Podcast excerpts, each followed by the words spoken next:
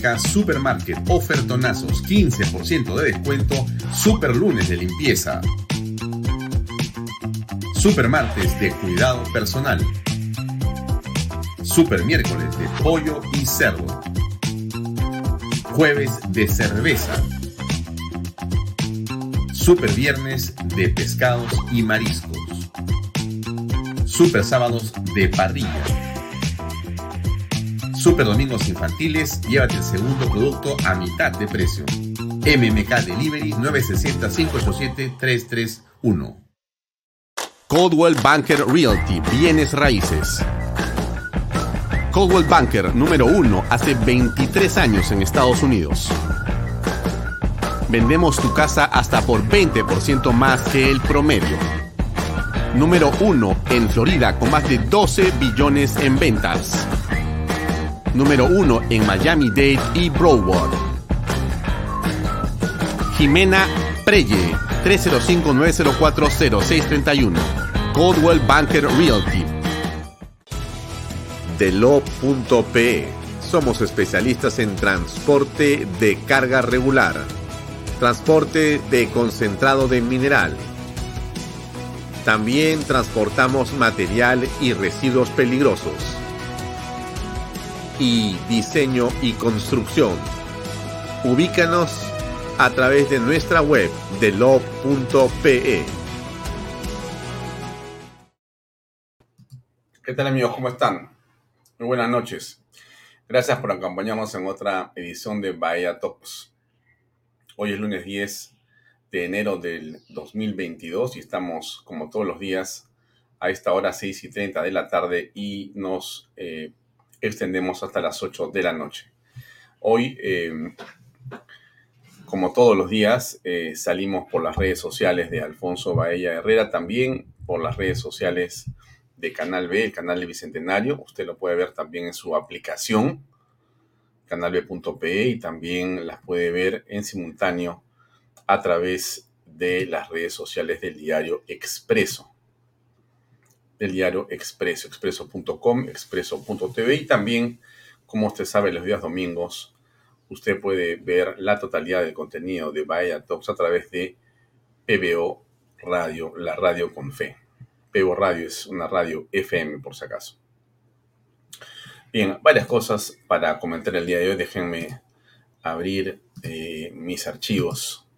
Ha sido una tarde llena de temas importantes, por razones obvias. Como ustedes saben, la cosa está bastante cargada. Hay muchos temas de los cuales comentar el día de hoy. Tenemos hoy como invitado eh, para conversar con nosotros a las 7 de la noche al doctor Luis Solari. Ustedes conocen a eh, Luis Solari, él ha sido ministro de Salud, ha sido también primer ministro en el gobierno del doctor Alejandro Toledo y es eh, una persona que está vinculada al campo de la medicina, al campo sanitario, es uno de los médicos más prestigiosos que hay en el país y también es un político eh, conocido.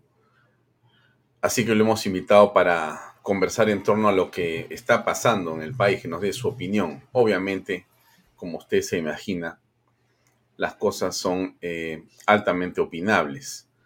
Hay muchas cosas que decir, hay varios temas en los cuales podemos eh, profundizar en el análisis usted está apreciando si se ha dado cuenta que poco a poco se va prácticamente perdiendo ya eh, sin ningún tipo de rubor eh, las formas políticas, la vergüenza por eh, las cosas mal hechas.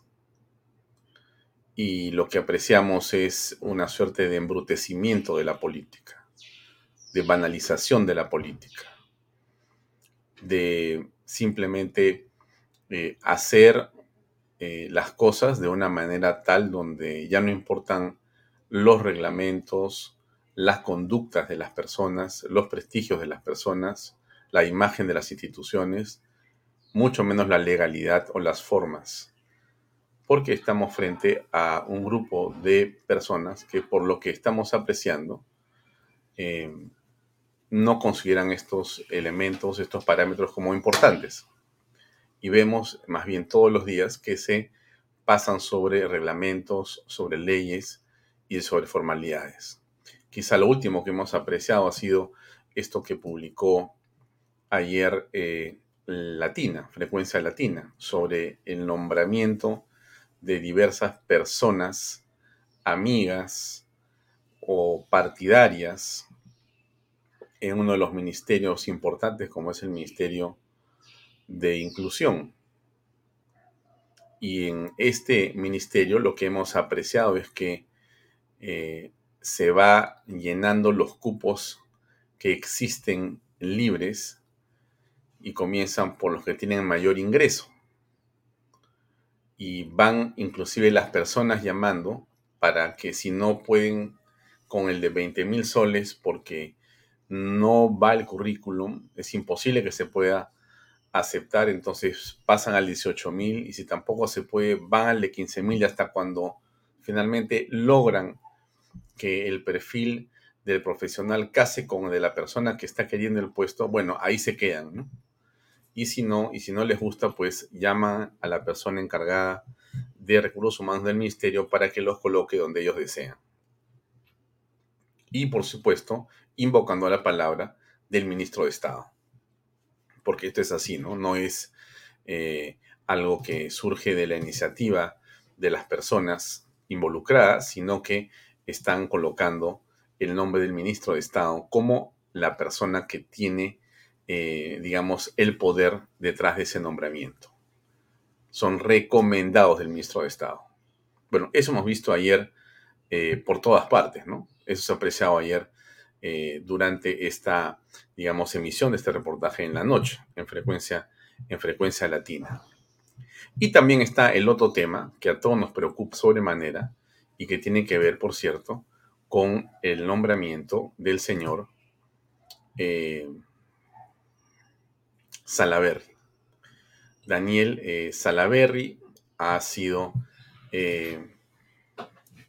nombrado presidente de Petroperú o de Perú Petro, y en esa virtud lo que tenemos es ahora a un eh, personaje de la política que tiene, por cierto, varias investigaciones, o por lo menos una que sepamos en el Congreso de la República. Creo que hay una acusación constitucional.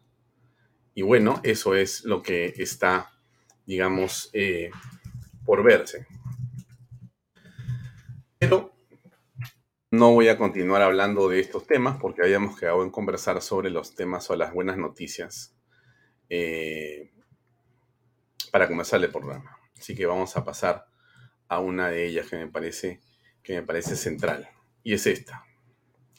Alrededor de 500.000 visitantes llegaron a Machu Picchu en el 2021. Este es un tema súper importante.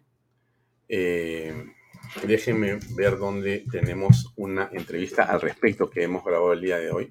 Pero mientras la vamos buscando, déjenme comentarles algo relacionado a esto que me parece central acá.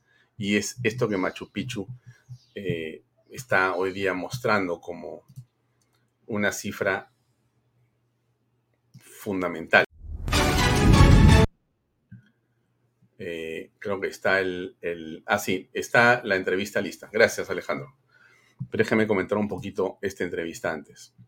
Miren, hay un total de, en realidad, un poquito menos de medio millón de personas, son 447.800 visitantes, entre turistas nacionales y extranjeros, que recibió la ciudadela de Machu Picchu.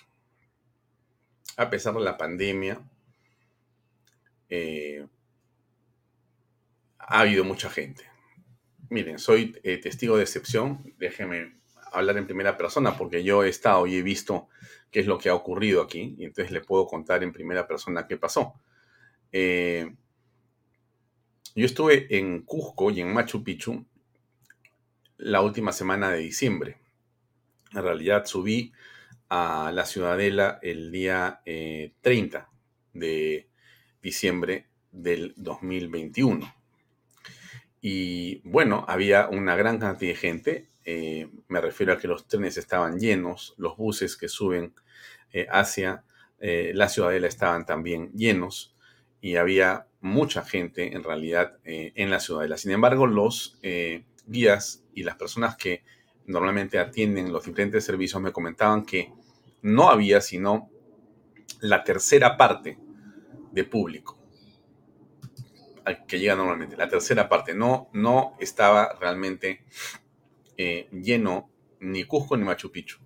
Eh, Cusco me llamó la atención por la cantidad, la ciudad me refiero, eh, la cantidad de gente que había en los restaurantes, ¿no? En general todo estaba lleno, todo estaba absolutamente lleno. Y ese famoso este, toque de queda de 11 de la noche y la prohibición de la Plaza de Armas fueron realmente una, una, medida que me pareció por lo menos a mí extraña, porque al final de cuentas la gente se fue a todos los demás bares y, plazas eh, y la gente está en todos lados, ¿no? Más allá de eh, el toque que, que la gente no cumplió necesariamente por razones obvias.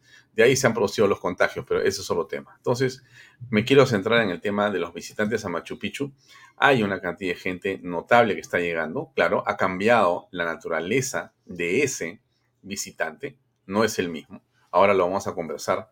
¿Con quién? Bueno, nosotros ubicamos a Mara Seminario. Mara Seminario es una eh, profesional en el campo del turismo, ha sido viceministra y ha sido ministra también de turismo y conoce el tema, ha escrito un libro al respecto, ella ha tenido y tiene una amplia, eh, digamos, bagaje sobre estos asuntos y le hemos preguntado qué significa esta cantidad de turistas, qué significa lo que está pasando, pero esto tiene que ver con otra noticia que no es tan buena, la pongo junta porque al final de cuentas es importante tocar los dos temas. El aeropuerto Jorge Chávez cayó 18 puestos en el ranking mundial. El aeropuerto Jorge Chávez cayó 18 puestos en el ranking mundial. Bueno, quedaron atrás los tiempos en los que nuestro aeropuerto era considerado uno de los mejores. Ustedes recordarán, teníamos un aeropuerto pues de campeonato, ¿no es cierto? El mejor aeropuerto de América del Sur era el nuestro. Pero eh, Skytrack, que es quien hace estos rankings, elaboró eh, nuevamente un eh, reporte sobre cuáles son y dónde están. Y ahora el que está en primer lugar es el de Quito. Perú cayó 18 posiciones. ¿Cuáles son, digamos, eh, los criterios? Tienen que ver con el transporte terrestre, la comodidad, las salidas, instalaciones y servicios de inmigración. Bueno, realmente el aeropuerto Jorge Chávez, ustedes lo conocen perfectamente, lo conocemos todos los peruanos, no está en la mejor de las condiciones en la actualidad, pero bueno, es lo que hay. Ahora, por cierto, eh, bastante peor está el aeropuerto de Cusco. Realmente eh, es el Velasco Astete es realmente una pena, siendo y habiendo sido un aeropuerto que estaba en perfectas condiciones, en perfectas condiciones, eh, lamentablemente ahora se encuentra en una posición pues, penosa, ¿no? Eh, en fin, uno llega al aeropuerto de Cusco y comienza a deprimirse desde el aeropuerto. Antes, ustedes van a recordar, los que han estado en Cusco hace, no sé, 5, 6, 7 años, usted llegaba a Cusco y lo recibía hasta con un pisco sour en la mano en el aeropuerto, con bailes, con una escenografía hermosa.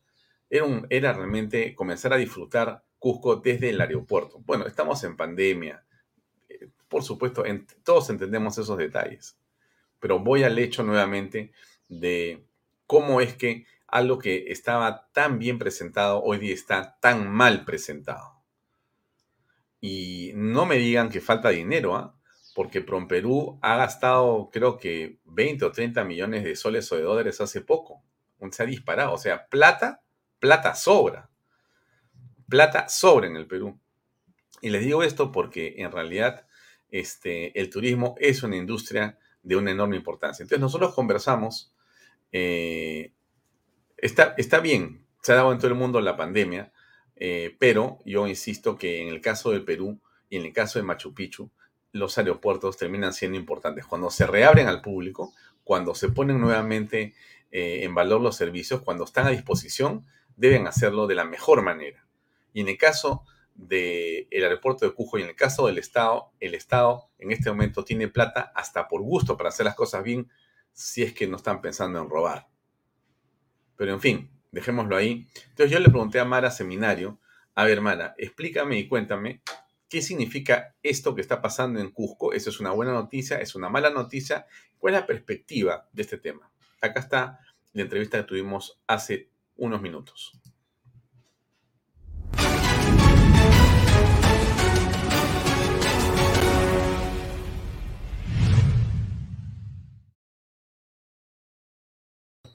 Mara, el titular dice que 500.000 visitantes llegaron a Machu Picchu el año pasado. Es la tercera parte de lo que normalmente recibe la ciudadela inca. Estamos frente al principio de una vuelta de los turistas a esos espacios. ¿Cómo lo aprecias? Bueno, este es una buena noticia que se haya llegado a 500.000 turistas en Machu Picchu, que está dándose la vuelta a la situación propia de la pandemia. O sea, el, número de la, llegada de turistas va a estar muy asociado a la percepción que tengan los viajeros de la seguridad que le ofrece el destino, de la seguridad de enfermarse o no enfermarse, ¿correcto? Eh, es interesante también conocer que en todos los estudios que se, han, que se han hecho sobre el turista, el deseo del turista nacional, su, destino anhelado era Machu Picchu. ¿Ya? O sea, Machu Picchu es el destino más anhelado por los peruanos, ¿correcto? Eh, ¿Por qué digo esto? Porque ahí también hay una gran eh, posibilidad de dar, de dar vuelta, o de darle vuelta, o comenzar a darle vuelta a esta rueda del sector turismo, ¿no? Eh, el informe, que hoy día, el, día uno en el diario El Comercio, hay un informe muy interesante a partir de un estudio de Perú donde se puede ver gráfica y claramente que la macroregión sur lidera la recuperación del turismo, y esto va muy asociado, Alfonso, lo que nos decías de eh, las visitas a Machu Picchu, ¿no? Indudablemente, eh, Machu Picchu es y seguirá siendo el gran atractivo turístico del Perú y de Sudamérica. Claro, pero ese informe también señala, Mara, que no se crece a la velocidad que se debería. Bueno, ¿cómo aprecias ¿Cuál es la velocidad que se debería? Seguramente al millón y medio que iba Machu Picchu antes, por ejemplo. Sí, pero estamos en una situación, todavía no ha terminado la pandemia, Alfonso. O sea, cuando la gente dice, a la velocidad que debiera, la velocidad que se debiera. Es la respuesta a un estudio, es la expectativa del ministerio, es la expectativa del sector privado de turismo. O sea, ¿cuál es la velocidad que se debe? O sea, bueno, se supone que volver al pre-pandemia es eh, una métrica, ¿no? Y en todo caso la pregunta es, ¿tú crees que el gobierno actual está haciendo lo que corresponde? ¿Lo suficiente? Hay datos que no dependen del, de ProPerú y hay cosas que no dependen del ministerio. También en el mismo periódico hoy día habla, por ejemplo, del aeropuerto Jorge Chávez que ha retrocedido 18 posiciones en el ranking mundial. La puerta de entrada al Perú. ¿No? Eso es terrible porque por muchos años y gracias a Dios, lo, este ha sido cuando, cuando he tenido la, la, posibilidad de gestionar estos temas, era el aeropuerto líder de Sudamérica. Bueno, pero a ver, esa, ¿y, eso, ¿y eso a qué se debe? Bueno, este, son temas del sector aeroportuario, son temas de, eh, si tú has viajado recientemente, habrás podido ver la cantidad de gente, en las colas que hay para ingresar a los, a, los diferentes este, puntos de salida, ya sea al internacional o al nacional. O sea, el aeropuerto está colapsado y es la puerta de entrada y la puerta de salida, ¿correcto? Mm. Además, esto, el turismo es una actividad muy sensible a factores externos. El tema de la imagen que ha estado, que ha venido dando el país en el manejo del COVID es bien, eh, está afectando mucho al turismo. O sea, si tú lees eh, que no hay camas UCI, que la atención es, es este, precaria, ¿te animarías a venir a un país así? ¿No? Mm.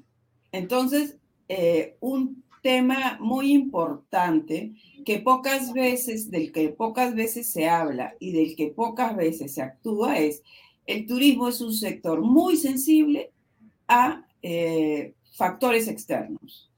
Y el sector turismo dentro de este, la política tiene que interactuar con muchos otros sectores, con transportes y comunicaciones en el tema del aeropuerto, en el tema de los buses, con migraciones, con, que es el sector interior en el tema de ingreso y de llegada de turistas, en, con el Ministerio de Salud, o sea, ¿qué se ha hecho por mejorar la infraestructura sanitaria en los principales destinos turísticos? Eso lo digo porque hay que tenerlo en cuenta.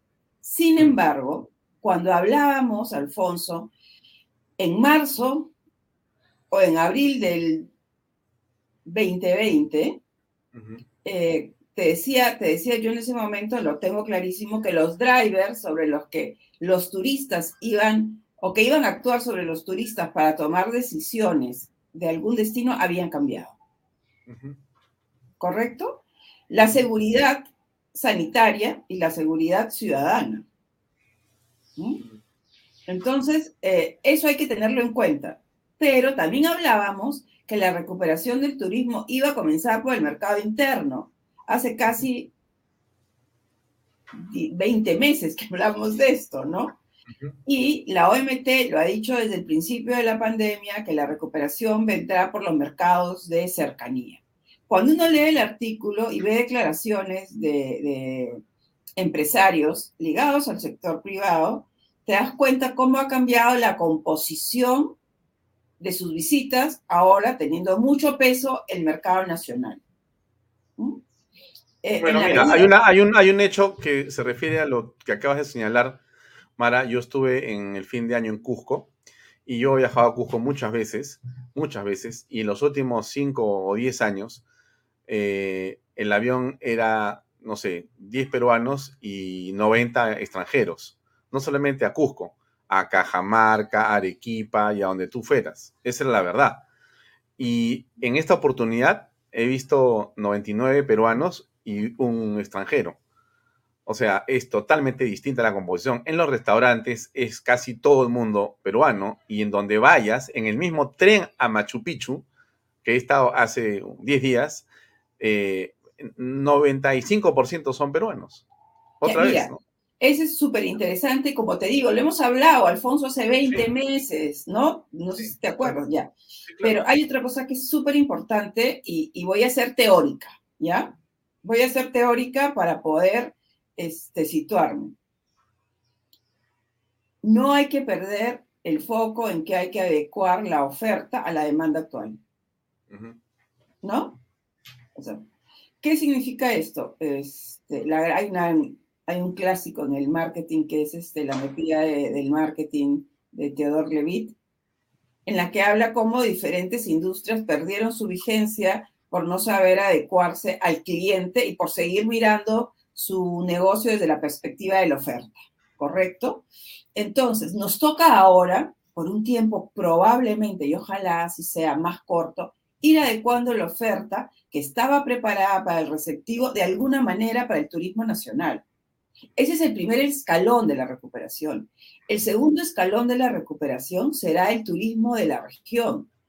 Argentina, Brasil, este, Chile, Colombia, Ecuador, como fue el 2008 y el 2009, que hubo, que hubo este gran eh, problema financiero y donde pudimos salir adelante gracias al turismo de la región, el turismo de corta distancia. El turismo de larga distancia va a ser más difícil, no imposible de recuperar, va a ser más difícil de recuperar, ¿no? Y será en todo caso uno de mediano plazo o largo, ¿no es cierto? ¿Por qué? Porque la gente, los europeos, donde están los principales mercados emisores del mundo, están viajando dentro de Europa. Entonces, cuando tú miras las noticias internacionales y ves que en un mes se, suspenden 5.000 vuelos. Cuando tú te enteras que los aeropuertos en los Estados Unidos, los trabajadores de los aeropuertos están contagiados por mm. la variante, uno entiende que hay que mirar otra, otro origen de, turistas, que la demanda está en otro lado. Entonces, ¿qué se requiere ahora? Mucha flexibilidad y saber adecuar la oferta que tenemos a los requerimientos de la demanda nacional. Tú mismo lo dices, o sea, no te lo han contado, lo has visto. Sí, claro, totalmente. ¿Mm? Es otro país.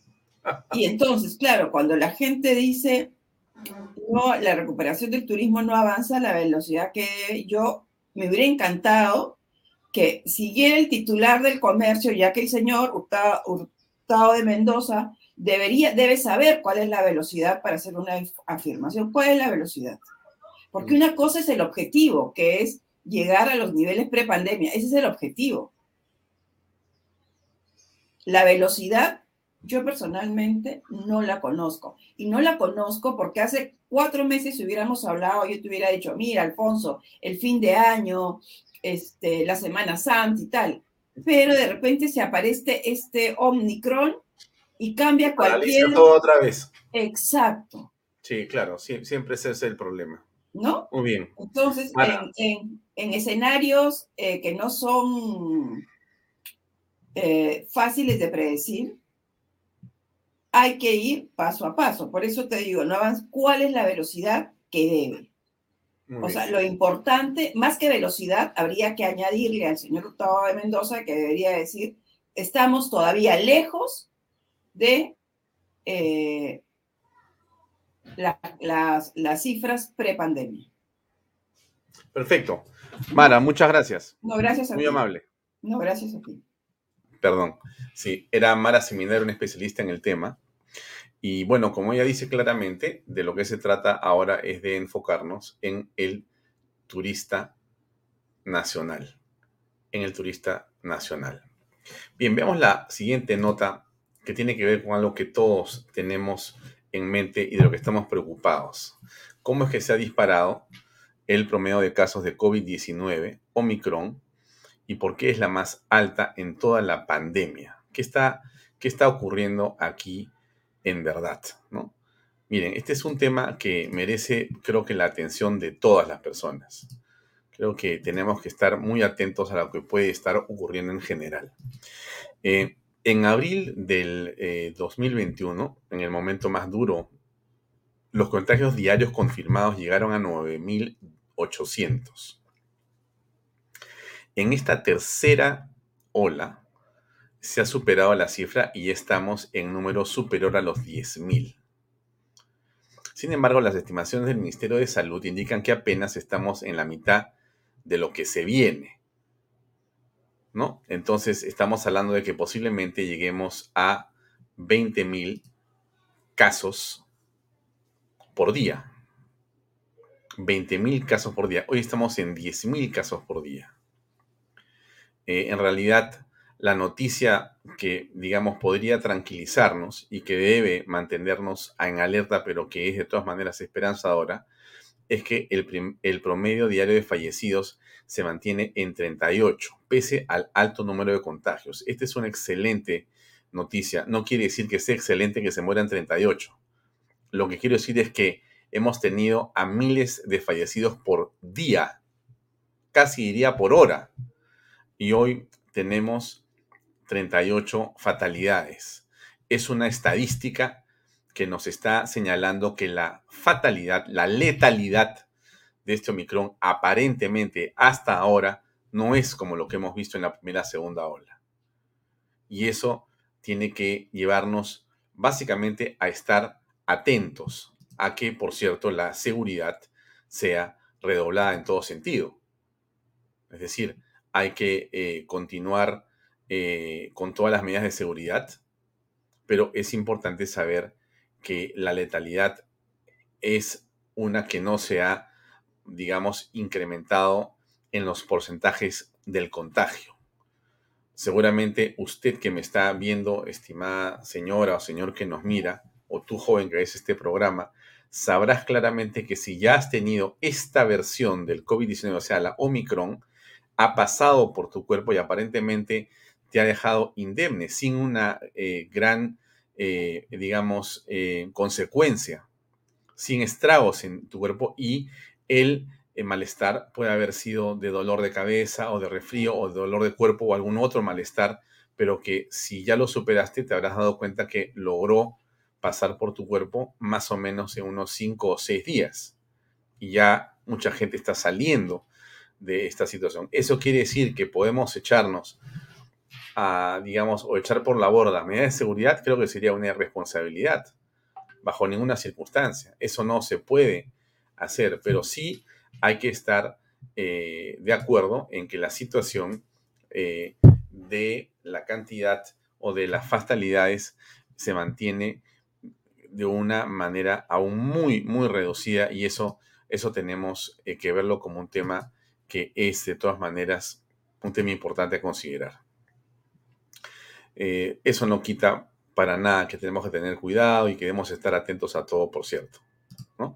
Dejemos ahí el tema del Omicron y pasemos a ver este otro que es uno que ayer eh, resultó confirmado y que hoy siguió confirmado y que, bueno, nos tiene a todos pensando qué es lo que hay en la cabeza del presidente de la República. El señor Daniel Salaverry eh, ha sido eh, congresista de Fuerza Popular, ha sido presidente del Congreso por Fuerza Popular y después dejó Fuerza Popular y terminó eh, dando intenciones de pertenecer a varios partidos políticos, en el último, último de los cuales, si mal no recuerdo, fue el de Somos Perú, donde finalmente también recayó, si también no mal recuerdo, el señor Martín Vizcarra.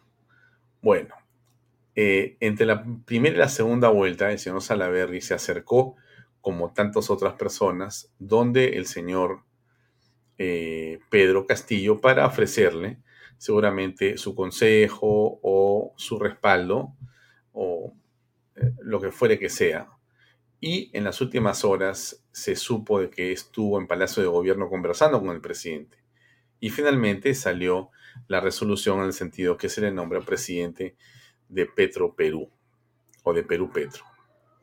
Eh, bueno, ¿cuál es la crítica a este tema? No? Muchas. Quizá la falta de estudios y experiencia en el sector petrolero de Daniel Salaverry. Eso causa un rechazo en la ciudadanía porque se le nombra, eh, digamos, presidente del directorio de Perú Petro, no teniendo él pues un bagaje relacionado eh, ni académico, ni práctica laboral, ni que alguien conozca en relación a este tema. Eh, se sostiene que Pedro Castillo está pagando un favor político por el apoyo justamente del ex candidato presidencial de Somos Perú. ¿Qué cosa hace Perú Petro? Perú Petro se encarga de entregar los lotes eh, petroleros a las empresas que solicitan realizar acciones de exploración y explotación de yacimientos y fija regalías correspondientes según el criterio de la empresa.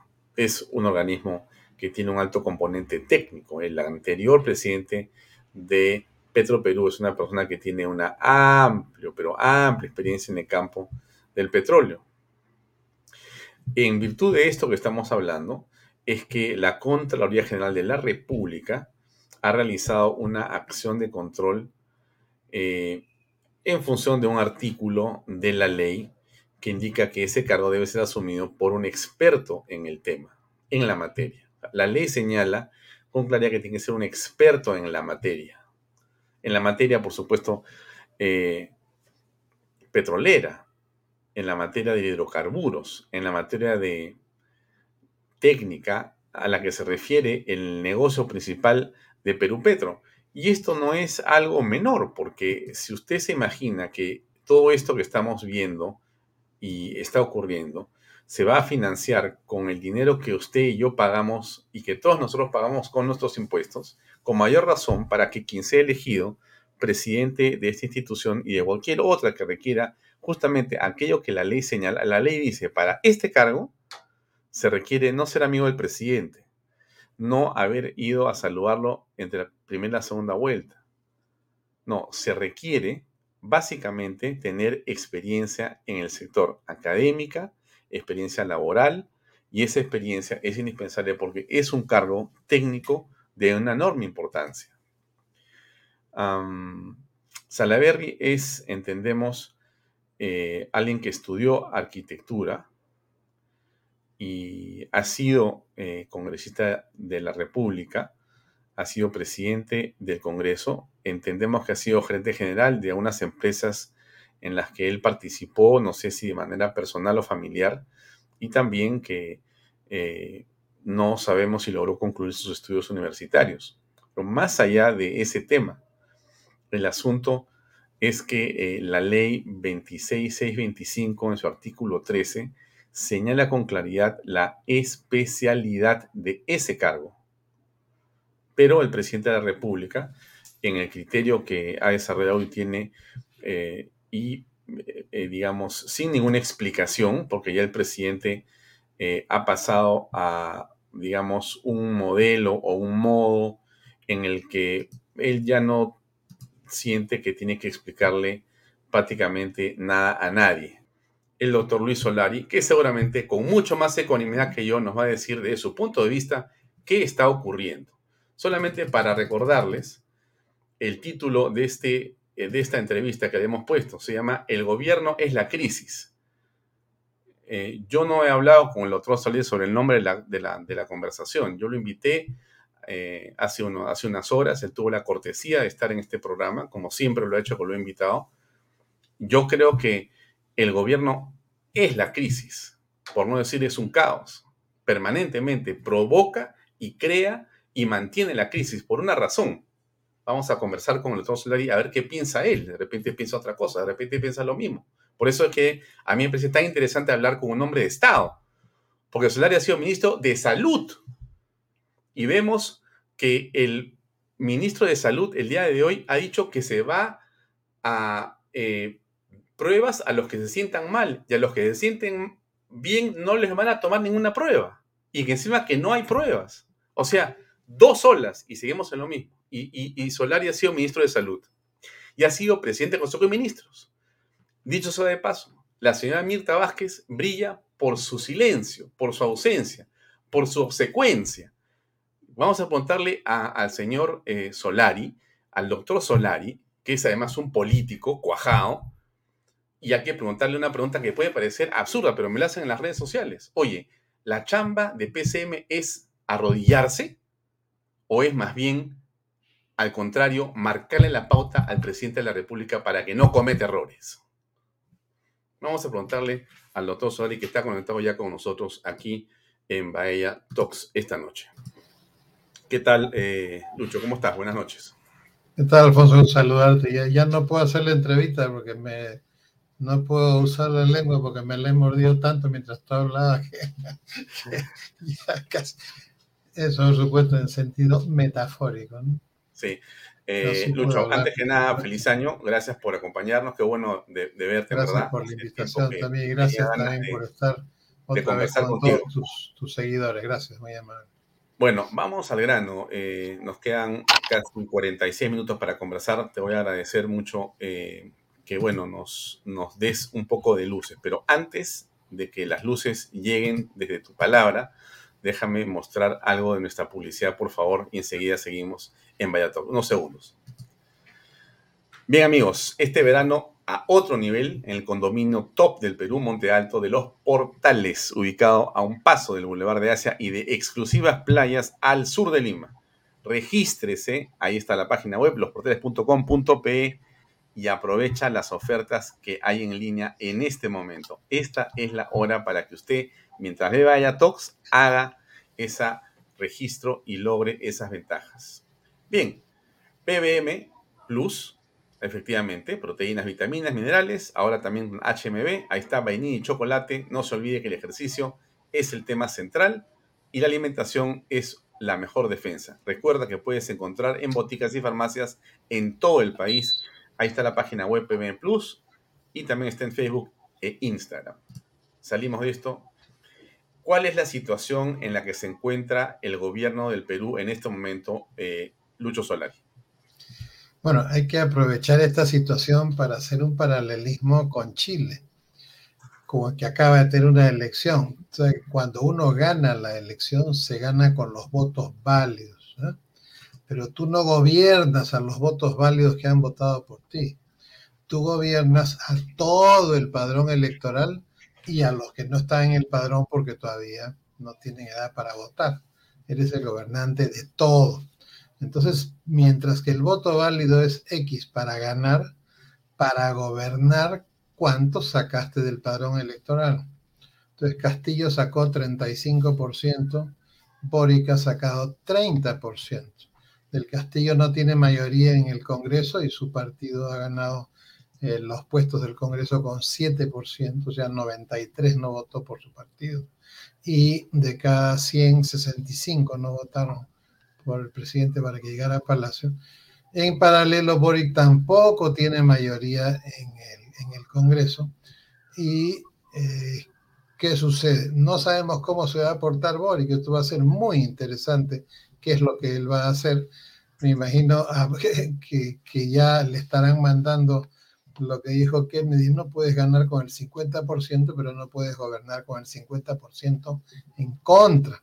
Bueno, Castillo tiene 65%. Y esa es la explicación eh, principal eh, por la cual estamos como estamos. De hecho, no hay otra, ¿no? O sea, Castillo y su partido han decidido portarse como si hubiera vuelta con 70, 80%. O sea, hacer un gobierno de ellos para ellos, como tú mencionabas al principio. Y esa es la razón por la cual eh, todo el tiempo chocan con la realidad. Pusieron a Béjar, ¿no es cierto? Un gobierno de ellos para ellos, lo tuvieron que sacar, pudieron a Barranzuela, un gobierno de ellos para ellos, lo tuvieron que sacar.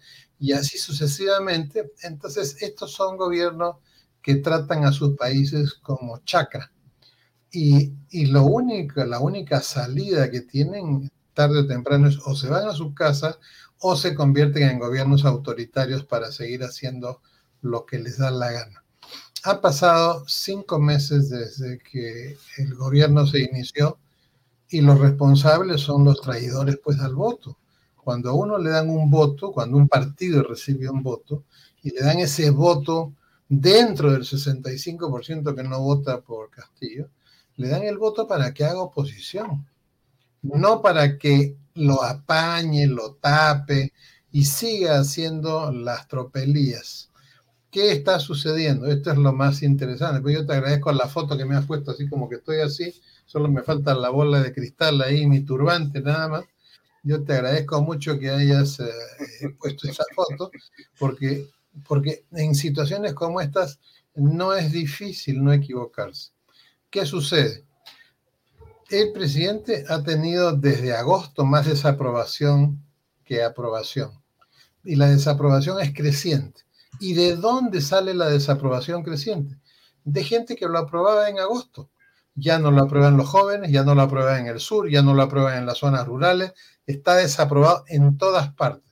Significa que es un gobierno en deslizamiento constante, que de vez en cuando encuentra pues una piedrita, unos pinitos ahí que lo detienen, que se llaman Acción Popular y Alianza para el Progreso, que traicionan a sus electores, y como que se detiene un poco la velocidad. Pero este nombramiento de Salaverry tiene la virtud de ser la prueba fehaciente de que el gobierno y el presidente no pueden ir contra su propia naturaleza. ¿Qué significa eso? En situaciones como esta, corresponde que los gobiernos que ganan en situaciones electorales así hagan gobierno de todos para todos. Eso que le llaman gobierno de consenso. No repartija con los otros partidos, si estabas hablando de las otras fuerzas sociales, ¿no? gobierno de todos para todos. Pero es obvio, ¿no es cierto?, que al nombramiento de Salaverry o si nombran un nuevo gabinete con un par de ministros de Alianza para el Progreso Acción Popular, ¿no es cierto? están haciendo un gobierno de ellos con algunos tontos útiles para ellos. es lo mismo. Pero, Lucho, ¿puede decir el presidente, oiga, señor Solari, yo he ganado las elecciones, aunque sea por un voto, y me corresponde nombrar en el Estado a mis amigos, por último, si así lo han hecho siempre? Bueno, esos son, eh, bueno, así lo han hecho siempre, no es así. Los, los partidos que han llegado al poder en el Perú y no han conseguido mayoría en el Parlamento, han hecho mayorías a base de consensos y encuentros alineándose con similares. Acción Popular con la democracia cristiana o García en su segundo gobierno que consiguió mayoría, Toledo con el FIM y así sucesivamente. O sea, lo que corresponde a estos gobiernos es armar mayorías en, en, el Parlamento. Pero esos son gobiernos que ganan, pues, que no pasan a la segunda vuelta con 8 o 9% del electorado, como ha sucedido en este caso. Acá los dos candidatos pasan con una votación mínima que sumaba 18% entre los dos eh, eh, del, del padrón electoral. Y a la hora que uno termina, por más que uno gane, en este caso por un cuarto de punto porcentual de voto válido, uno gobierna al padrón completo. Entonces, políticamente corresponde hacer un tipo de gobierno distinto al que se está haciendo. Entonces, ¿qué es lo que nosotros asistimos? En conforme avanza el tiempo, avanzan los siglos y avanza la, la información, los medios de comunicación, los mecanismos de control, Hoy día las inteligencias, las unidades de inteligencia financiera le mandan a todos los países quiénes son los que tienen cuenta corriente en otros países, etc.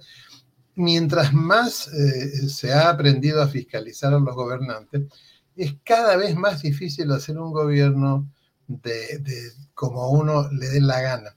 Entonces, lo que nosotros estamos viendo es un gobierno que no tiene, ¿no es cierto?, no tiene banca, no tiene cartera de profesionales para dirigir el país. Segundo, que no sabe cómo dirigirlo ni a dónde dirigirlo, porque no aparece eso en ningún documento, ni ningún primer ministro, ni nadie del gobierno ha podido explicarle a la gente a dónde está yendo. Y tercero, que para mí es lo más importante, que al no poder ir contra su naturaleza, va a seguir en esta cuestión de nombrar funcionarios vinculados o, prefectos, ¿no es cierto?, vinculados a, posiciones eh, de extrema izquierda, etcétera, etcétera. Y eso lo único que va a hacer, va a irle quitando cada vez menos eh, aprobación y cada vez más desaprobación. Es decir, Pero, en, en la geología hemos visto este penosísimo accidente en Brasil vio, vio en el video, comienza a caerse despacito el acantilado, despacito. Hay un momento en que por las leyes de la física acelera y destruye. Bueno, así son las caídas de los gobiernos. Entonces, como no puede ir contra su naturaleza, es obvio que Castillo va a pertenecer a un gobierno que se fue por algún escándalo o alguna mentira. No nos olvidemos por qué se ve el señor Vizcarra, porque le ordena a sus subalternos que mientan. ¿no? Y en este caso, cuando el señor Castillo dice que no se reunió con fulano de tal ¿qué es lo que está haciendo? Le está mintiendo al Ministerio Público, le miente al país, le miente a todo el mundo. En el caso de Vizcarra, eso era, eh, eso era, ¿no es cierto?, incapacidad moral permanente. En este caso, Acción Popular y Alianza para el Progreso todavía están esperando, no sé, al príncipe azul, que les dé un beso y los despierte. Están como la bella durmiente, hipnotizados, viendo, viendo a la antigua qué, qué cascarita de nuez le sacan al gobierno para seguir votando a favor. Entonces, esta es una situación que va a terminar en el momento que el escándalo sea tan grande que ni siquiera sus socios salvadores quieran salvarlos una vez más. Y eso no, no está muy lejos y lo vamos a ver fácilmente. Vamos a verificar esto que te estoy declarando y a ti y a los, y a los seguidores tuyos lo vamos a ver en el nombramiento del próximo gobierno. Ahí se va a cumplir al pie de la letra lo que acabo de mencionar. ¿no? Y de ahí al paso final ya no faltará mucho. Pues. Ya, ahora, Lucho, eh, lo que uno aprecia comparativamente en América Latina es que en Nicaragua el gobierno hace lo que le da la gana. Porque, porque es un gobierno autoritario. le da la gana en Venezuela hace lo que le da la gana y en varios países no interesa ni la prensa, ni los derechos humanos, ni la OEA, ni el Congreso, ni el Poder Judicial, ni los empresarios, ni la derecha. No existe nada sino la voluntad del que está arriba. Y no tiene que ser inteligente. No, simplemente llegó al poder y ahí se queda. Estamos en el Perú en una situación inédita por la forma en que el presidente Pedro Castillo está gobernando, de una manera además silente, porque no declara ni da parte a nadie. O sea, él está más allá del bien y del mal, más allá de la justicia, más allá de los poderes constitucionales y republicanos. Él no responde a nadie, a nadie. Entonces, vamos a seguir así. La pregunta es, este, estimado eh, Lucho Solari, ¿cómo vamos a salir de esto desde tu perspectiva? ¿Cuál es la salida? ¿Hay un horizonte ahí? Bueno, la salida ya está trazada. Simplemente hay que esperar que se cumplan los pasos necesarios. Va a haber un escándalo tan grande que nadie va a querer dar los votos para que eso suceda. Y lo más interesante, porque esto no lo he declarado antes, pero este es, eh, asistimos a, la consecuencia. ¿Cómo, crees tú, Alfonso, que se maneja un alcalde del interior más lejano del país? ¿Quién Igual. Lo ¿Quién lo mira? O sea, ¿cómo, No, hay gente muy honrada en el Perú en todas partes. Yo conozco en todos los niveles y en todos los territorios del Perú. Pero hay otras gentes que no. Todos los días sale un escándalo de un gobierno regional, que el puente, ahí no estás viendo, el hospital de Puno, que lo querían construir sobre, sobre un río subterráneo y, lo habían ocultado en el expediente técnico. O sea, esta clase de cuestiones es una consecuencia funesta de que un gran sector del Perú, que son las 50 provincias urbanas, ha vuelto invisible a los pobladores de las otras 146, mi querido Alfonso. ¿Qué, qué te parece lo que dice Tesi? Quien, quien en su vida se ha sentido invisible por otros, se porta como invisible. Y eso es a lo que asistimos, ¿no es cierto? La realidad dice una cosa, la realidad dice, oye, tú tienes 7% nomás el Parlamento, y mandan proyectos de ley como si tuvieran 80% de votos. O sea, es ese, si uno lo mira y parece sacado pues de, de una caricatura. O sea, ¿cómo, ¿cómo si tienes 7% de los votos a tu favor, mandas un proyecto que necesita 87? ahí te das cuenta que es totalmente fuera de la realidad. Eh, fijémonos ahora en el discurso de la nueva constituyente. Ese discurso, ese discurso se ha ido se ha ido atenuando y diluyendo. En un momento, el presidente y sus adláteres lo, lo, trataron de mantener con fuerza. No, pero, pero Lucho, ¿tú crees que se ha atenuado? Los comunicadores, le dijeron, mira, se está cayendo tu popularidad, tienes que regresar con este discurso. Pero, pero, ese, discurso es, ese, discurso es, irrealizable, ese discurso es una fantasía desde el punto de vista... Yo, yo creo que al revés. Yo creo que ese discurso es absolutamente realizable en este escenario de una eh, dispersión de los liderazgos y que yo creo que la campaña que viene y la elección que viene este año en, el, en octubre va a ser ganada por alguien del gobierno ampliamente y una vez que se produzca eso va a venir la Asamblea Constituyente con todo. Entonces, por más que sea, yo, creo que eso está cantado. Yo creo que en el tobogán hay otros eh, hitos que van a suceder y van a suceder definitivamente antes del 22 de octubre. Es imposible con esta racionalidad. ¿Tú crees qué impacto va a tener en las encuestas cuando el Contralor diga que el señor Salaver no cumple los requisitos que manda la ley? ¿En cuál encuesta? Bueno, la que va a salir después, pues van a salir las encuestas que van a preguntar, ¿y a usted qué le parece que nombren a fulano de tal? Pero, y que no tenga, las capacidades. Simplemente va Pero Lucho, Lucho, tú me estás hablando desde un mundo formal que ellos rechazan. No, no, no, casualmente, casualmente, lo rechazan comportándose como si hubieran ganado eh, el gobierno en primera vuelta con 70%, pero ese mundo, esa realidad es, es la que está tumbándolo poco a poco. Esa realidad es la que le aumenta la desaprobación. Son jóvenes reales los que contestan en las encuestas. Pero la última encuesta de apoyo no dijo que bajaba, dijo que se mantenía y que había subido inclusive la aprobación.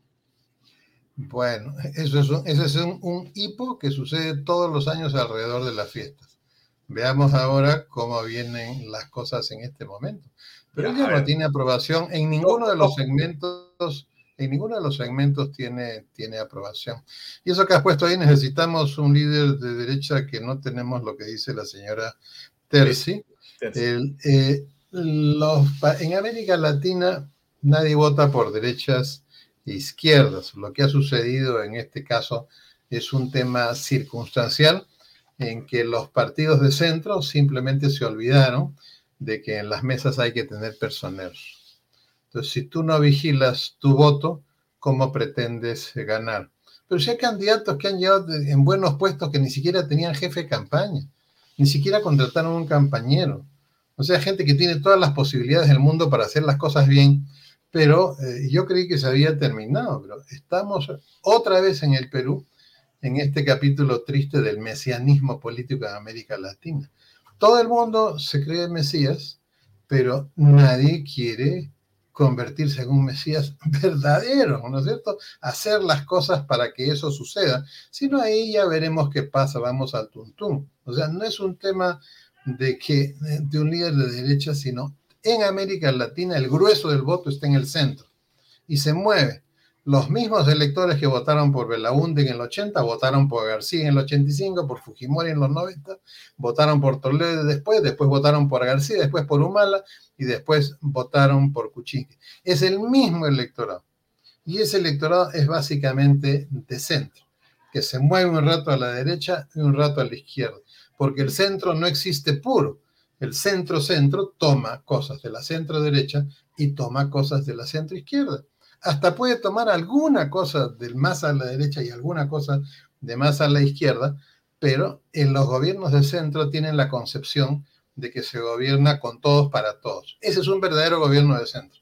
un, gobierno de centro no es un gobierno que llega por azar y hace y nombra todo su gabinete de un solo, de un solo sector ideológico, porque es más de lo mismo. Es un gobierno de ellos para ellos. Eso no va a ninguna parte hoy día en, el siglo, en el siglo XXI.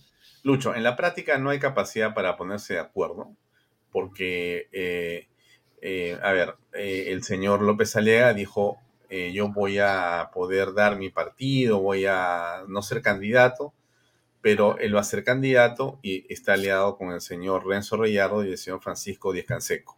Bueno, ese es, el ese, es el, mesianismo político, ¿no? La señora nosotros vamos a ir con el señor César Combina. El señor Hernando de Soto, antes de irse, dijo, vamos a ir con el señor Lucho Molina. Entonces, los tres que han estado supuestamente luchando entre primera y segunda para apoyarse entre todos y para que no salga, en teoría, la opción que salió, ahora nuevamente se separan, se bifurcan, se vuelven a trabajar cada uno por su lado. O sea, que el consenso es inexistente. Inexistente. lo, que pasa, lo que pasa es que quieren hacer un consenso de cabezas. Y los consensos y los frentes no se hacen así. ¿No es cierto? Todavía nadie encuentra la fórmula para hacer un frente de abajo hacia arriba. Eh, ese es el problema principal. La gente que está acostumbrada a dirigir negocios, los académicos que están acostumbrados a trabajar en solo con pequeños equipos, pídele que haga un consenso con 30 millones de personas. No pueden, no está en su naturaleza. Están acostumbrados a ser dioses en su propio universo, en sentido metafórico, por supuesto. esa es la situación real. Y, hay, otras personas, hay otras personas que tú escuchas que hablan que creen que es un tema de dinero.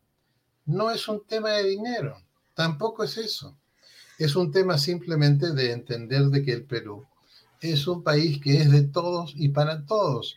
Esa es la primera idea en la que hay que ponerse de acuerdo para hacer algo político. Entonces tú, tú necesitas, es como cuántas veces cree que me han hablaba mi doctor, hay que hacer el partido de los católicos, hay que hacer el partido de los pobres, hay que hacer el partido de los trabajadores.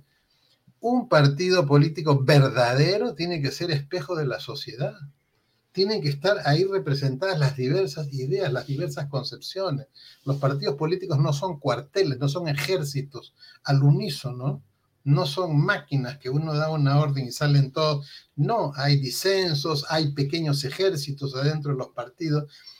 casualmente los grandes líderes son los que saben administrar las diferencias desde su partido hasta el nivel más alto de su país y unir a las personas, sino de dónde han salido estos grandes eh, líderes que hemos conocido en el siglo XX. Y ahora imagínate, ¿no? estamos temblando todos por una pandemia. ¿Y qué cosa? Un virus, que lo podemos controlar. ¿Qué fue el inicio del siglo XX? La Revolución Rusa, la, la gran la gripe española que arrasó con la gente, la Primera Guerra Mundial donde miles se morían bayoneteados de peritonitis en cinco días tirados en el campo de batalla, y el crack del 29. ¿Alguien cree que eso fue peor de lo que hay ahora? No. Lo que nosotros tenemos en el país directamente es una crisis de personas y tiene que ver con que se hayan aceptado cambios en la educación, tienen que ver con que se haya permitido, por ejemplo, te voy a, vamos a poner un ejemplo, ¿por qué los partidos aceptaron ir a elecciones con un jurado electoral donde dos personas hacían mayoría? X y el presidente del jurado que tenía doble voto eran tres de cinco. ¿Por qué los partidos no se sentaron y se pusieron de acuerdo y dijeron no vamos a ir a, las elecciones mientras no, no tenga el jurado el número debido de, miembros? No, se aceptó ir. Es como si fuera algo secundario, ¿no es cierto? Ni siquiera en eso se pudieron poner de acuerdo los dirigentes y ahí está el, el resultado. Entonces, para el municipio eh, vemos que pasa lo mismo. Realmente es una crisis de personas muy importante en este momento en el Perú y sí hay caminos eh, de solución. Y los caminos de solución, generalmente situaciones como estas en la historia, no vienen de las personas que aparentemente están en el escenario. No vienen de ahí. Así ha, pasado, así ha pasado en los grandes momentos de la historia. ¿De dónde salió Bonaparte? ¿De dónde salió? ¿De un principado, de un ducado? ¿Era hijo de un... No, no, es de estas personas nacen de otro punto, desde otro lugar, desde el entendimiento de que hay que construir cosas de todos, con todos y para todos. pero, pero, pero, Lucho, a ver, tú estás, me, encanta tu, tu, discurso, pero es el optimismo te encanta. No, no, claro, de la buenaventuranza, o sea, todo se va a mejorar, ya va a aparecer, tranquilos que ya viene el Mesías a salvarnos, pero mira... No he dicho eso. no, no, pero ¿qué dice vos de mi tierra? Te, voy a poner dos, dos comentarios y quiero, por favor, que tú los comentes. Mire, ya cambiaron los altos mandos militares, ahora han cambiado los prefectos, todo está consumado. Ahora, mira lo que dice, eso dice voz de mi tierra. ¿Qué dice Hernán Adolfo Benítez Condeso? Lo que puede suceder es que cuando suceda algún escándalo mayúsculo y se quiera vacar a Castillo, ya no podrá hacerse, pero Castillo va a estar manejando todos los resortes del Estado. Muy bien, ahí tienes una cosa concreta. O sea, tú dices, ya va a llegar. Claro, cuando llegue, muy tarde. Es más, ya está ocurriendo con los prefectos, ya está ocurriendo con el Estado. Tú has visto ayer, punto final, o sea, meten como sea, donde sea, pero a su gente. Dios. Entonces. Bueno, eso nos escandalizamos por eso y no nos escandalizamos por otros tiempos no muy lejanos, donde cualquiera iba a pedirle a su padrino, a su tío, no sé cuántos, un puesto y le pedían carne del partido, ¿no? Así que no, no, no nos hagamos los cambios tampoco, Alfonso, porque en el Perú hay partidos y personas que han hecho lo que les ha dado la gana. Yo he visto destruir la carrera, la carrera pública en el Perú. Yo he sido testigo y también he sido testigo de cómo se ha destruido la descentralización. Es imposible que hayan cosas de ese tipo que se hayan hecho al azar, sino que hay gente que cree que destruyendo a los contendores puede obtener réditos fácilmente. Y al final se lavan las manos, ¿no? Bueno, esas personas felizmente ya están saliendo de la historia en el Perú. Lo que pasa es que estamos pues en un principio de siglo. No hay que, no hay que desesperarse. Mira tú lo que ha pasado lo que está pasando en el mundo y en América Latina a raíz, a raíz de, la pandemia. Han aparecido nuevas formas de trabajo, nuevas formas de comercio. Hoy resulta que el PBI agrícola en el Perú es el único que no se ha caído, las exportaciones eh, agrarias son las únicas que han crecido durante la pandemia y una serie de cosas que el Perú ni siquiera se había percatado. O sea, están cambiando tantas cosas eh, a la vez y una de las cosas que están cambiando en los países obviamente son los liderazgos. Que algunos crean que ellos son los líderes, está bien, pues que crean, ¿qué podemos hacer? Y no es que estamos esperando la aparición de un Mesías, porque yo me opongo al mesianismo político, sino que no tienes idea cuánta gente hay en este momento de los sectores populares decepcionada totalmente de Castillo, que están trabajando. Ya, ya se manifestarán en alguna forma. Y cuando uno dice sectores populares, no hay que pensar otro sector de izquierda. No, la gente lo que quiere es que le resuelvan sus problemas. Y el problema es que lleguen, lleguen a presentarse candidatos personas que tú los miras en los debates y balbucean.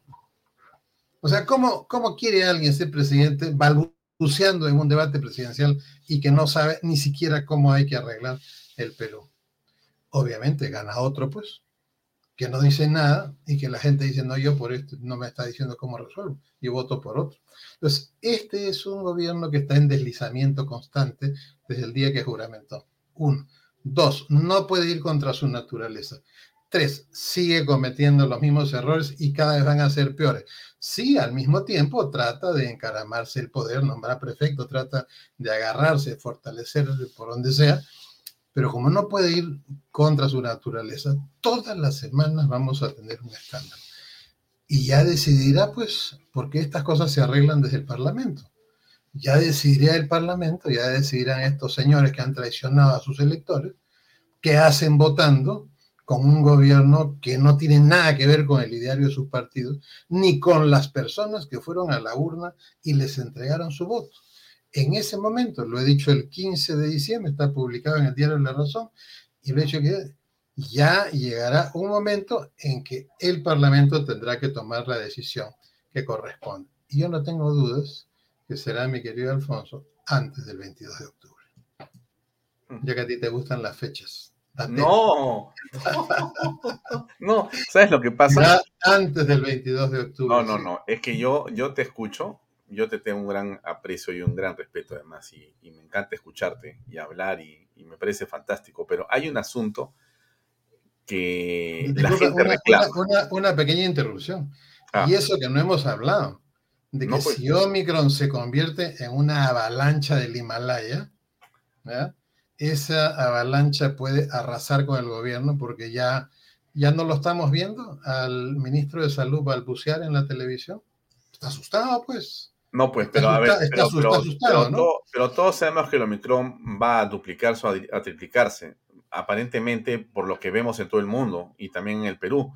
Tú eres el que sabe más del tema, pero también, y por favor corrígeme, Lucho, entiendo que la letalidad eh, aún es baja.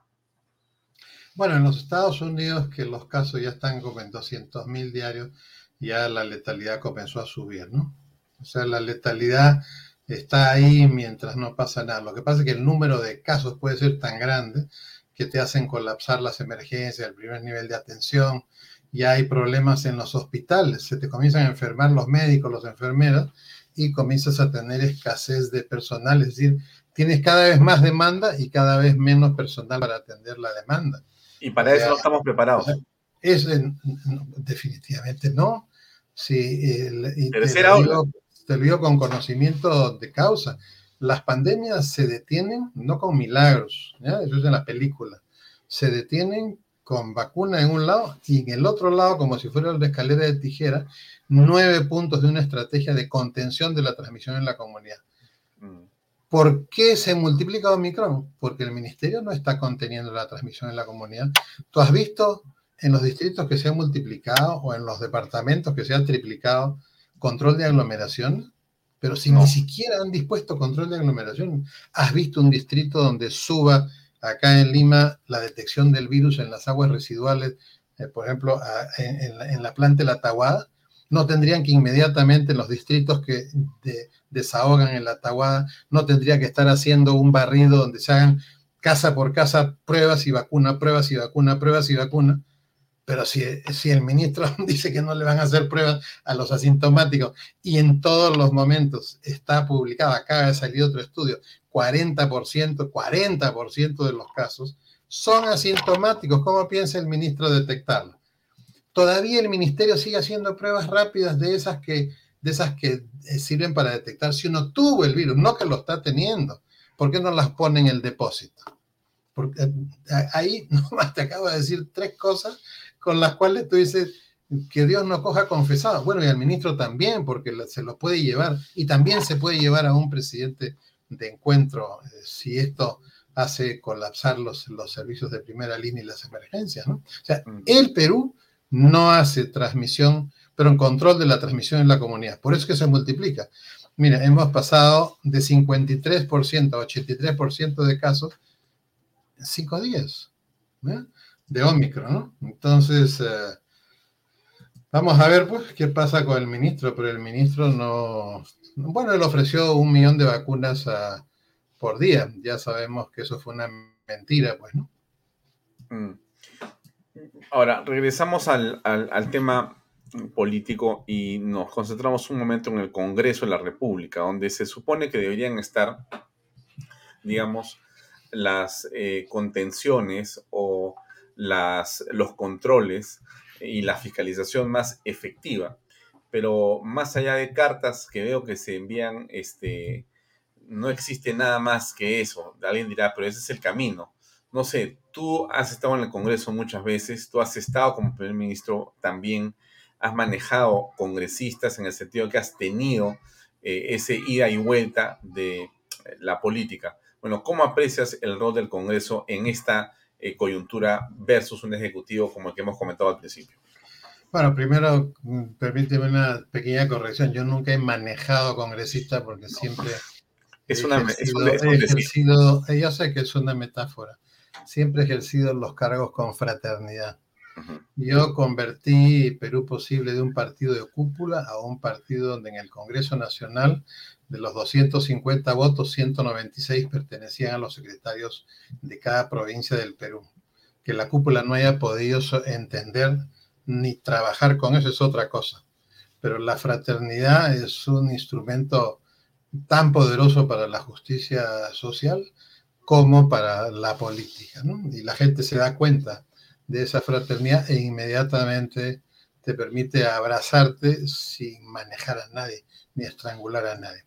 El Parlamento necesita también un poco, fíjate, ¿sabes qué cosa vamos a tener que usar? Así como hay tranquinal en Mafalda, ¿no? Un poco de sahuevina, ¿no? Hay un, hay un fármaco que se usa bastante en la política y una tía lo, lo llamaba metafóricamente, con miel solo se casan moscas por un ejemplo. Oye, un día agarra un ministro y hace alguna barbaridad como las que hemos visto el año pasado. ¿Qué hacían? Lo, invitaban, le presentaban una moción. No.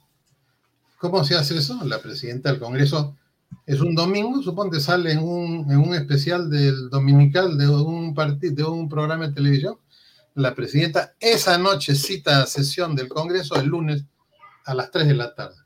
O a las 10 de la mañana. Cita. Y en esa sesión se presenta la moción para que el presidente del Consejo de Ministros se apersone en el término de la distancia para informar sobre ese escándalo.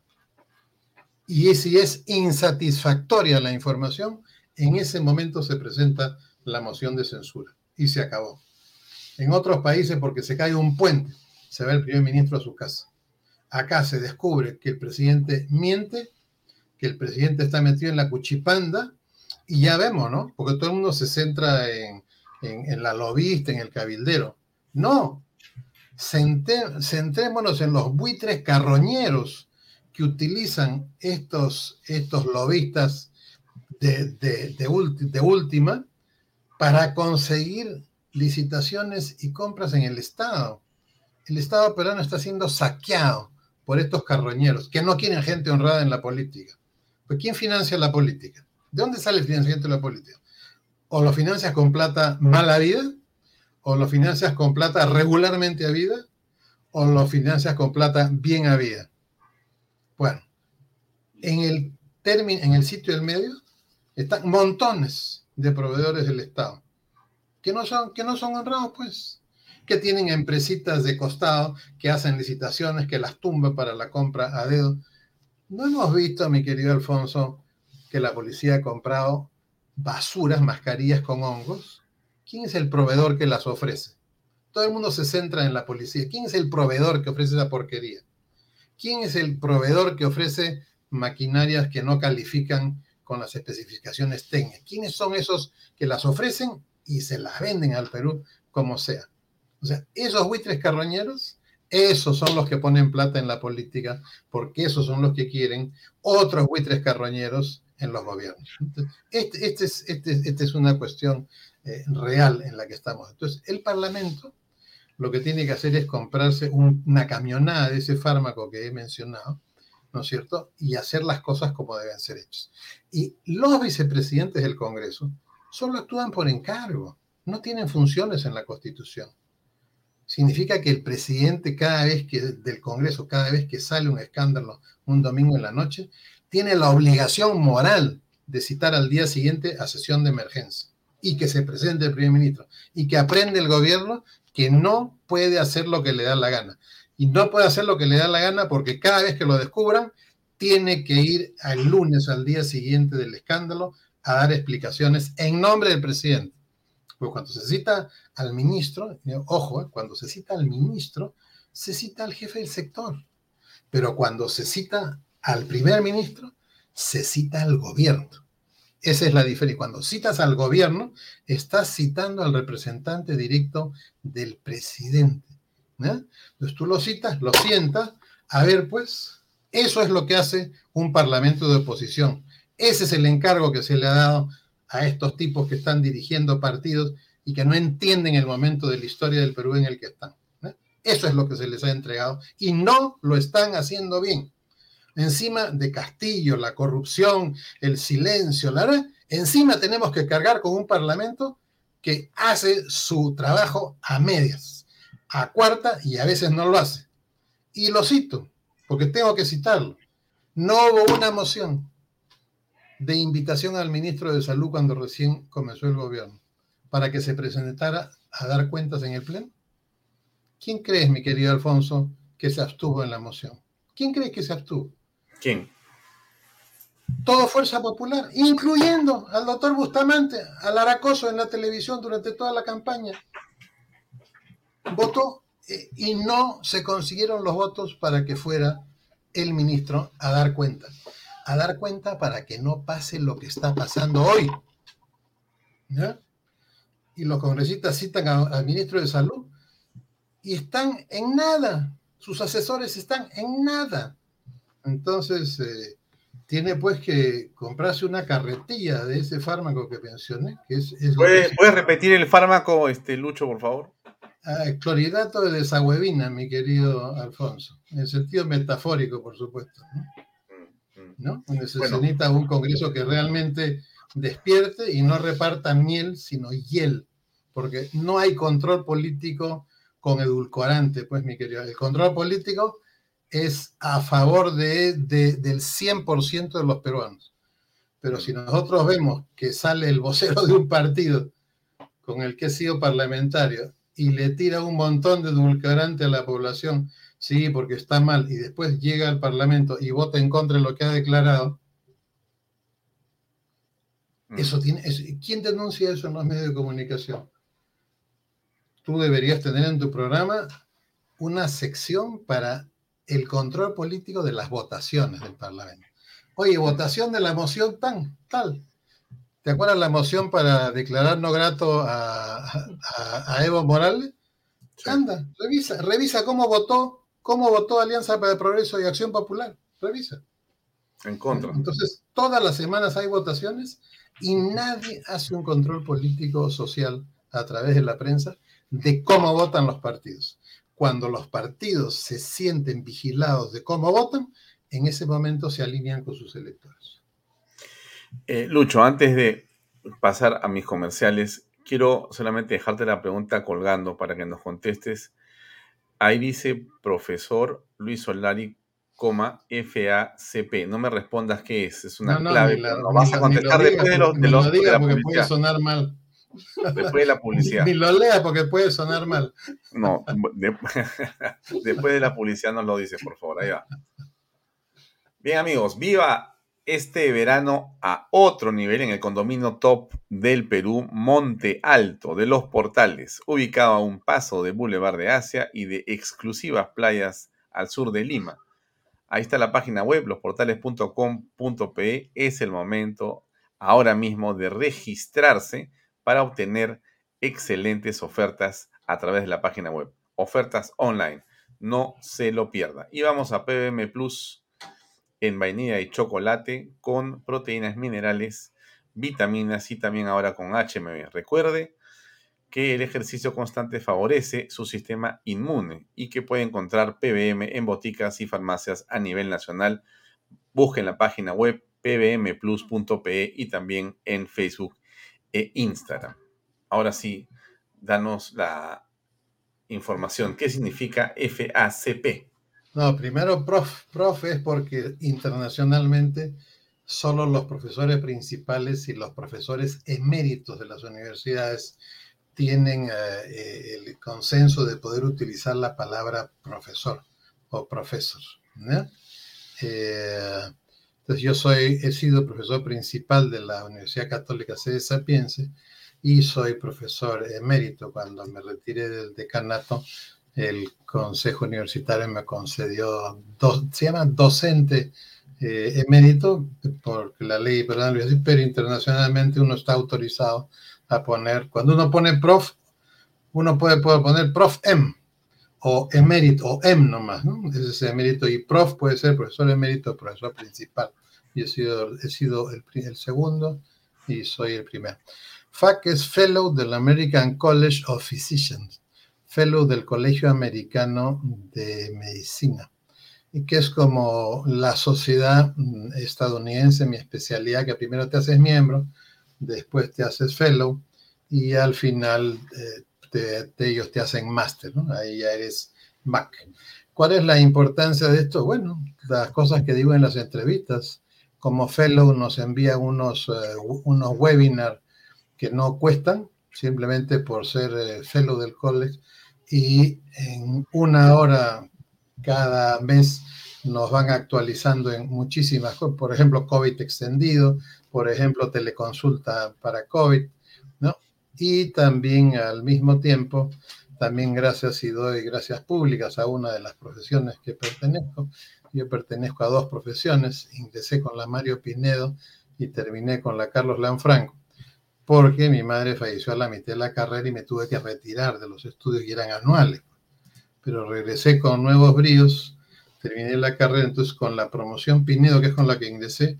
Justo esta semana reiniciamos nuestros webinars, que eran, han sido semanales durante el grueso de la pandemia y hemos revisado todos los miércoles, hemos revisado lo último que había cada semana y que obviamente intercambiado datos de casos y lo hemos... Uh, gracias a Dios, utilizado para manejar a nuestros pacientes con, COVID, gracias a Dios.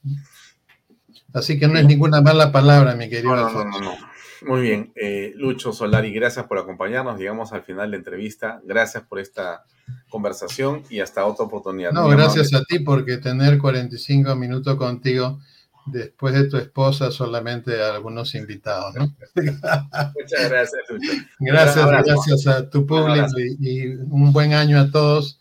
Calma, este es el año de los cambios en el mundo y en el Perú. Calma. Muchas gracias.